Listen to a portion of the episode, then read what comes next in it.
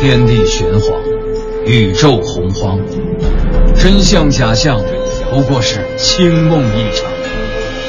夏天挺热，冬天挺凉，人生百态，无外乎喜乐、忧伤。调侃却不乱侃，细说但不胡说。敬请收听小型对谈脱口秀，藏也藏不住，落锤开讲。昌化军中海平沙，花甲老人走天涯。一夜三千游子梦，光狼林里也是家。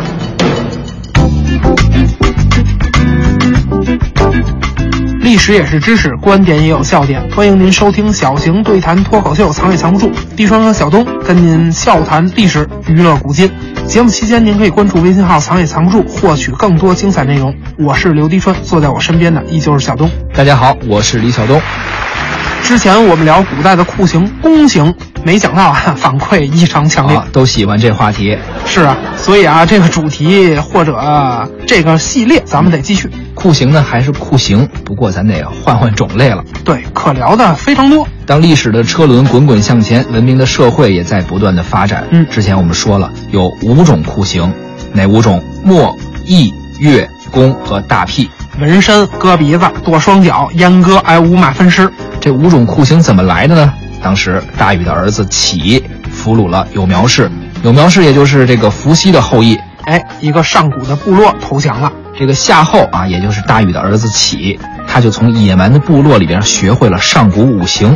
不过到后来，比如唐宋以后吧，咱中国就越来越文明，越来越儒雅了。哎，你看这唐诗宋词多儒雅呀！这么有文化、有涵养的社会，能像上古那样啊，用那种酷刑吗？能那么残酷吗？哎呀，太残酷了，不可能啊！于是唐宋以后，咱们中国司法手段就变文明了，嗯，废旧立新嘛，出现了新五行，哪五种呢？抬、杖、屠、流、死。抬是什么？就是用荆条做的鞭子抽屁股啊。对，嗯，清朝以后就改 拿竹板子打了。哎，是，咱们看影视剧里面这个县官，动不动就喊重打二十大板，哎就是这个。对，还有杖啊，就是拿棍子打后背。还有屠和流这俩呢，一般是一块儿判的。嗯屠就是限制你自由，强制你去劳动；流就是流放。最后一个说的是死刑，斩立决和秋后问斩啊，没错儿。依我看啊，这新的五种刑罚真就不那么残酷了。犯罪嫌疑人啊肯定得大喜过望，除非这死罪，这个不讨论。其他那四种活罪确实都好了很多呀。你看，像挨板子、挨棍子，这都皮外伤，养养就得了。后边这个流啊和图啊也没啥，那在哪儿不是过日子，在哪儿不得上班啊？而且还得包吃包住。 你这么想啊，实在是太天真了。还是那句话啊，以你这样的智商，搁电视剧里边儿绝对活不过第二集。 哈哈哈，合着我跟你一样都是笨子。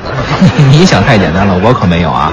挨打这种刑罚，咱就暂且不说了，嗯就单说这个屠和这个流，在古代还真不如斩立决呢。别呀，留得青山在，不怕没柴烧。这好死不如赖，活着总比砍了强吧。可是，在古代，这个屠和流有时候真是生不如死。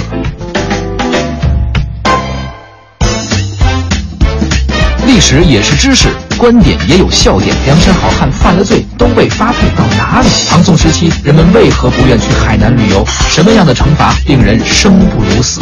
这个古代酷刑花样多，流放路上潜规则，藏也藏不住。回溯千年流放路，畅谈狱友客乡情。在中国啊，屠和流这两种刑罚的历史起码有七八千年了。传说最早一个被强制流放的人叫什么呢？叫欢都。哦他被尧帝流放到了崇山去劳动。尧帝咱都知道啊，就是尧舜禹那个老三位当中辈儿最大那位。 崇山又跟哪儿呢？就是一个很远很远的地方。哎，有人说在今天的云贵高原，反正啊，就古人眼里的天尽头，世界的角落。哎，不过呢，这是上古神话，啊嗯一则不足信，再则离咱也太远了，咱还是说点近的。正是有这个刑罚的，还得从咱最熟悉的宋朝说起，而且啊，还有一本咱们非常熟悉的文学作品，堪称是大宋朝监狱分布与牢狱生活指南呀。 《水浒传》没错，就是《水浒传》。要说这《水浒》里边有多少因为犯了罪而被流放的，具体呢咱也没统计过，不敢胡说。不过要说描写最详细的，整个这个流放过程、服刑的过程都被记录下来的，林冲绝对是个典型，擅闯白虎节堂，刺配沧州嘛。沧州，宋朝的沧州啊，还确实就是今天河北省的这个沧州。嗯，不过呢，沧州还是那个沧州，国家可不是那个国家了。宋朝的沧州，那是宋辽开战呀、什么的，经常在那地方展开大军团作战啊。沧州那可是边防线啊，边境线，很不安宁。哎刺配嘛，肯定给弄远点儿去。林冲被流放到沧州，具体这个服刑地点叫啥呢？不叫监狱，就叫牢城营。去了那儿，你得干活。那林冲当时被分配去干嘛呢？看草料场。那个地方当时啊，还有军马场啊，都是这个边境地区的军需设施，搁现在也是军事禁区了。不过林冲还没走到沧州，就差点死了。险些被董超、薛霸这俩差役直接杀死在野猪林啊！幸亏让鲁智深给救了，这都是小说、电影中的情节。其实这说明一个什么问题呢？豹子头林冲，东京八十万禁军教头，官儿其实也并不算大啊。对，，以前啊，咱老说，咱老以为这林冲是多大官儿呢，实际上啊人八十万禁军不是林冲说管八十万人啊，八十万军队是皇上禁军的这部队名字就叫这个，相当于番号就叫八十万禁军。再者呢，他这教头啊也不是什么大官儿，呃，这八十万禁军呢也不止他一个教头，一大堆呢。所以要、搁现在啊，我估计这林冲顶多顶多也就是个营级干部。哎，也就到这儿了，而且还没有什么实职，所以咱们都记得一个情节啊，林冲的媳妇儿让高俅的衙内给调戏了，林冲也拿他没辙，并非是林冲低调就忍了，他是真惹不起。这高俅是太尉，掌管兵部，这林冲哪敢跟他叫板呀？不要命了！哎，所以你看林冲军队里的事儿他门儿清，可是啊，一旦被开除了，这个归了地方了，那你就得服从差役啊。对，这完全是俩系统啊！差役相当于是当时的公安系统，林冲根本不明白这里边的规矩，也不会说你态度好点儿，想办法疏通一下啊。再加上高俅有指示，让俩差役路上就把林冲给了结掉。可怜这豹子头没少受苦，让人折磨了一路。磕磕绊绊啊，也算保住条命。终于到了沧州了，其实啊，《水浒》里还有一位也被刺配了沧州，谁呀、朱仝啊，绰号美髯公，跟关云长一个绰号。 第五十一回，他因为啊私放了插翅虎雷横，也步了林冲的后尘。但是啊，他到沧州那会儿，林冲已经上梁山了。缘分不到哈、要是提早拜了大哥，这个排序还能靠前点儿。林冲、朱仝是去了沧州，《水浒传》里还一哥们儿跟他俩邻居，流放在他隔壁的一个地方了。啊第十二回名将之后啊，杨志，青年寿杨志，杨志杨提辖被发配到了临近沧州的大名府去了。哎没碰见夏雨荷呀？夏雨荷没瞧见，光看见芝麻地了。哦，怎么回事儿啊？你看你这听不清楚啊！刚才我们说的是大名府，不是大明湖。这大名府啊，离林冲去的沧州还真不远，在沧州西边，呃，就在今天河北省邯郸市大名县的东南边。这地方现如今有一样东西远近闻名啊，什么东西？芝麻酱。现在大名府的芝麻酱特别有名，一看你就不买 菜。全国菜市场你随便啊，随便转转，但凡是卖芝麻酱的，基本都宣称是大名府的。 这么看，杨志去这地方也不错呀，闻着挺香啊。还有啊，《水浒》里还有一位重要的人物，西门庆情人丈夫的弟弟，啊，你说，哎你就说武松不就完了吗？你绕不绕？啊嘿，就是那炊饼王的兄弟。啊武松是上山能打虎，上床能捉奸，全才呀嗯犯了人命官司，刺配孟州。孟州今天也没改名儿，河南省焦作市下辖的一个县级市孟州市，便是此处喽。孟州那太熟了，孟州最有名的不是芝麻酱，那是啊纹身呢、当代纹身领域的代表人物就出自孟州 啊。手艺之精巧啊，创意之精妙，语言恐怕是无法形容了。您可以通过微信号分享一一下。看你也是看过这位兄台的作品，您可以关注微信公众号“藏也藏不住”啊，我们一定要做一期关于这个孟州纹身的专题。一定得有大量的图片，大家一定坐稳了瞧。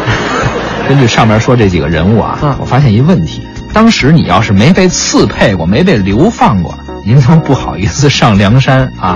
包括还有一个最有名的，那就是及时雨宋江、宋公明啊，哎，啊错杀阎婆惜呀、那叫怒杀，怒杀阎婆惜。错错杀阎婆惜，美女明明杀错了，哪有杀美女呀、哎甭管怎么说吧，反正又是一条人命啊，直接刺配江州。活该！谁让你杀美女啊？杀美女直接砍了！最不应该的就是沙美女。你就又来了。这是《水浒》里记载最远最远的一个牢城营了啊，江州。不过这江州呢是好地方，比这个武松啊、林冲啊、杨志他们去这地方啊，确实都舒服。嗯江州是哪儿呢？就是今天江西九江这块儿。白居易的《琵琶行》最后一句“江州司马青衫湿”啊，好几百年之前，白居易就在这儿当官儿。看起来江州这地方还挺适合写诗。真被你说着了。宋江到了这地方，不好好改造，就光写诗了，提了一首反诗，改变了自己的一生。你以后写诗啊，你可得慎重点儿。得嘞，我尽量不去九江。哎，不对，我也不杀美女啊，我去不了九江。据不完全统计啊，《水浒》里边最后流放的两个兄弟，第四十四回铁面孔目裴宣和第六十二回河北玉麒麟卢俊义，这俩按规矩都是要发配到沙门岛的。沙门岛沙门岛呢，今天就叫庙岛。哦，美妙不的岛。哎不不不，庙宇的庙啊，沿海地区妈祖崇拜，哦从天津到福建、台湾啊，都兴建这个天后宫，民间俗称娘娘庙。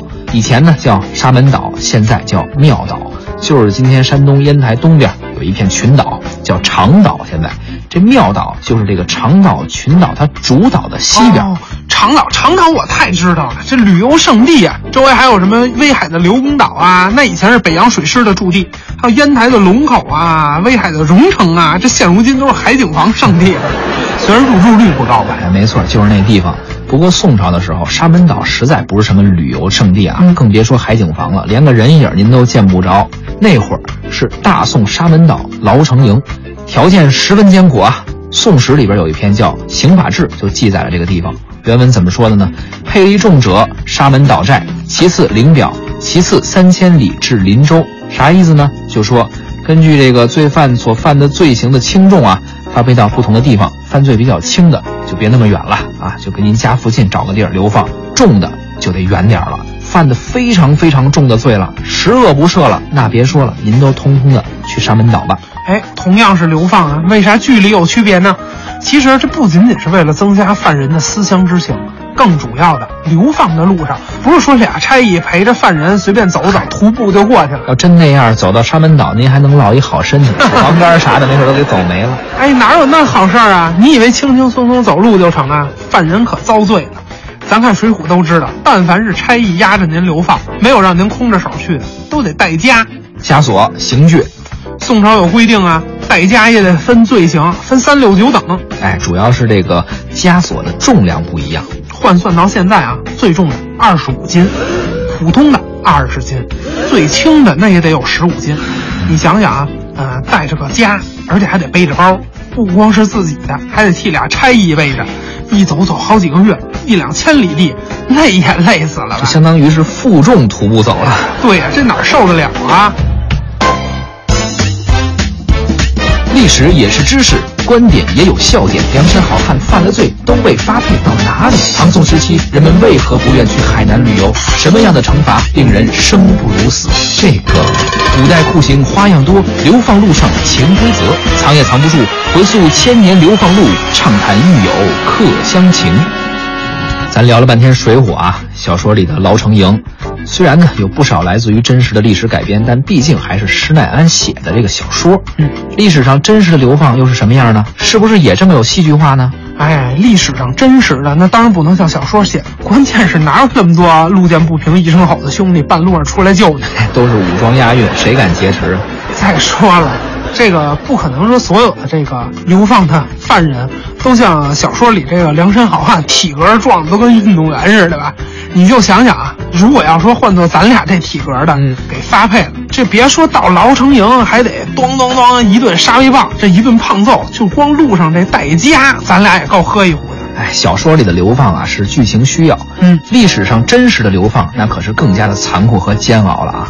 说到宋朝真实的流放地，咱也说个好地方哦，有一个地方啊特别出名儿，搁现在咱都不可思议啊，这朝廷当时怎么想的？明明是牢城营啊，关犯人的。可比皇宫的环境还好，有山有海，温暖如春。要是放现在旅游旺季的时候，您想去都不一定能买着机票，酒店还得跟着涨价。明白了，国际旅游岛啊，你要说的这个宋朝的牢城营，那是昌化军呐、没错，也叫昌化郡啊。从先秦一直到唐代，这地方叫儋州，嗯，就现在海南省的儋州市。哎呀，这又是一个卖海景房的好地方，刚开始听的朋友以为这期是海景房专题，不是是吗？不是卖房。花就红，夜来呀花就开，八月来了花正香，十月来了花不开。要说这地方啊现在确实挺好，古代那可不行。《山海经》里传说呀，大禹就曾经来到过这儿，说儋州这地方的人都大耳朵，嗯，扎耳朵眼儿，特别特别大，人家那特个粗的那叫耳朵眼耳儿洞。 啊，对对对，那其实应该叫耳洞，我这表达的不好。对，这个儋州感情是朋克文化的发祥地。 然也，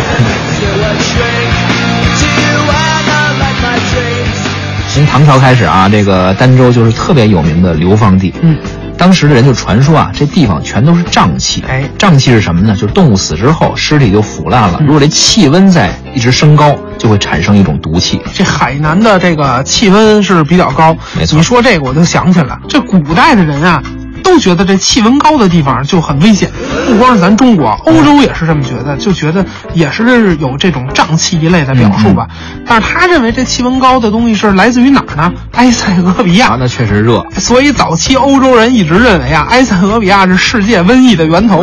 反正就是说，这种瘴气啊，人嗯吸进去就会得病。对当时在咱们中国，认为得了病啊，吸这种气得了病就得死。嗯所以但凡您去了这地方，就肯定要客死他乡了。武则天那会儿，武则天登基之后，他就把自己的政敌，当然了，主要是政敌家的亲戚、啊、嗯远亲，全都给弄到儋州去了。近亲怎么不给弄来呀？近亲待遇还不如这呢，早都被武则天 给杀了。远亲都弄到这儿来，您就跟这儿待着吧。都流放了。可不是吗？不过要是聊儋州啊，有一个人不得不提，一提到他，各位，我相信你们都得流口水，崇拜到流口水。哎呀，聊什么你都能聊到吃哎，上。不不不，这个人可不一样啊！嗯，说出他的名字，我保证你也一样把持不住自己的口水。谁呀、到底？东坡肘子，东坡肉，东坡先生美食仙呢。 苏轼、苏东坡。哎呀，你这么一说，聊完这期，咱真得吃顿好的。我们先去吧，回来再聊。别别别，再酝酿一会儿，酝酿一会儿，吃的更多。我跟你说，哎行吧，那咱再说再说五分钟。对对对，再聊五块钱儿的。哎，你怎么暴露我出场费了呀？ 哎呦呦，五块钱是咱俩的劳务标准，下去还得分。咱哎呀多聊几分钟。这个好歹挣出一盘东坡肉的钱。起舞那轻易，何似在人间？说这个苏东坡的一生啊，实在是挺折腾的。命不好，他这一辈子啊，一共被变相流放过四回，哈哈，而且一次比一次条件差。最后一次，他最悲惨的一次，就是给发配到这个儋州来了。一代文豪，六十二岁，按理说您就退休颐养天年吧。不想他这政敌啊，看他在杭州过得实在是太逍遥自在了，得了，给你贬到海南来吧。当时海南有多惨，别说五星级酒店了，快捷酒店都没有。那苏东坡来了，他住哪儿啊？开始的时候啊，他遇到一位粉丝，也是个基层的官员，叫张仲景，不是东汉那医圣张仲景啊，是中张仲景。这张仲景呢，很欣赏或者说很崇拜苏东坡，哎，他也想吃肉了。都流放到这儿来，哪有红烧肉啊？但是流放吧，有一点还不错，您虽然说呢是到这儿来了，但并不是给你关到监狱里。嗯朝廷呢也给你一房子，但是很破旧。这张仲景呢就帮着苏轼修房子，哎呀，还是有粉丝那好啊。肯定的。各位，如果有海南的朋友正在听节目，您一定要成为我啊，我一个人的粉丝。三亚地区优先选择，将来我去海南旅游全靠您了。到天涯海角可来。当时啊，苏轼有粉丝啊也不管用。张仲景呢，帮他把房子确实是修好了，但是政敌听说了，这哪成啊？这不不能让这苏东坡住好房子，分配的就是那漏风漏雨的破屋子，哪能随便改变房屋结构啊？你报主管部门审批了吗？得，那怎么办啊呀、苏轼一气之下，索性我直接搬到边上那光狼林里去了，在林子里搭一个窝棚，还起了个名字叫光狼庵。光狼呢是一种植物，有朋友可能喝过一种广西的特产啊，叫光狼粉，跟这个藕粉差不多的感觉。哎呀，不说吃的，这又开始喝了。苏轼呢，后来还为此写了一首诗，叫《新居》，讴歌自己亲手盖这房子。这诗怎么写的呢？朝阳入北户，竹树散疏影，短篱寻杖间，寄我无穷境。哎呀，这叫一个酸爽。明明是牢笼，却变成了诗人的天堂。但说了半天啊，你看苏轼品德崇高，更重要的是啊，有一个健康的心理，内心是不变态的，人格是不扭曲的。说太对了，苏轼啊，到儋州之前，这地方人啊没人学文化。他来了以后呢，在这儿就陆续收了好几位学生。